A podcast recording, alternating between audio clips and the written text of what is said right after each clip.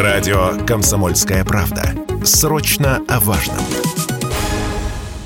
Туристические виртуальные сим-карты давно знакомы многим опытным путешественникам. По сути, это программа, которая скачивается на планшет или смартфон, обеспечивает аппарат номером, доступом к интернету и возможностью совершать звонки в самых разных странах по вменяемым ценам. С началом частичной мобилизации путешественниками стали тысячи россиян, и спрос на такие карты всего за несколько дней вырос в три раза, пишет коммерсант. Также сообщается о возросшем спросе на серые симки. Такие, как правило, продают подозрительные личности на вокзалах и в переходах, в офисах мобильной связи связи для подключения к оператору необходимо внести в анкету личные данные и предъявить документ. Таков закон. В случае с серой симкой достаточно лишь заплатить, и карта твоя. О масштабах этого рынка Радио КП рассказал гендиректор информагентства «Телеком Дейли» Денис Кусков.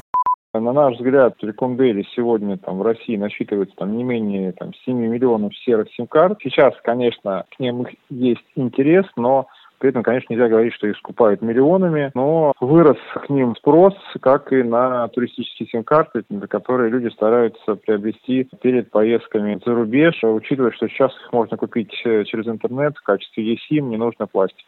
Борьба с серыми симками ведется давно и не без успехов. Каждый год Роскомнадзором и МВД из оборота изымается по несколько сотен тысяч таких карт, но искоренить целиком пока не получается. Покупают такие карты ради приватности, и это не только отъезжающие за рубеж, но и злоумышленники, сказал Денис Кусков.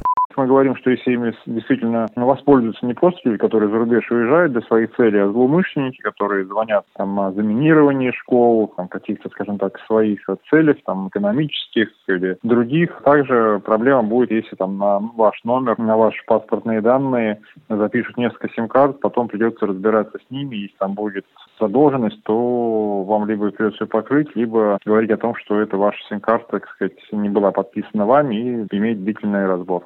По данным операторов мобильной связи, в последние дни также вырос объем трафика в роуминге, сообщает коммерсант. В Казахстане и Турции, например, на четверть. В Эмиратах, Беларуси и Финляндии на одну десятую. Василий Кондрашов, Радио КП.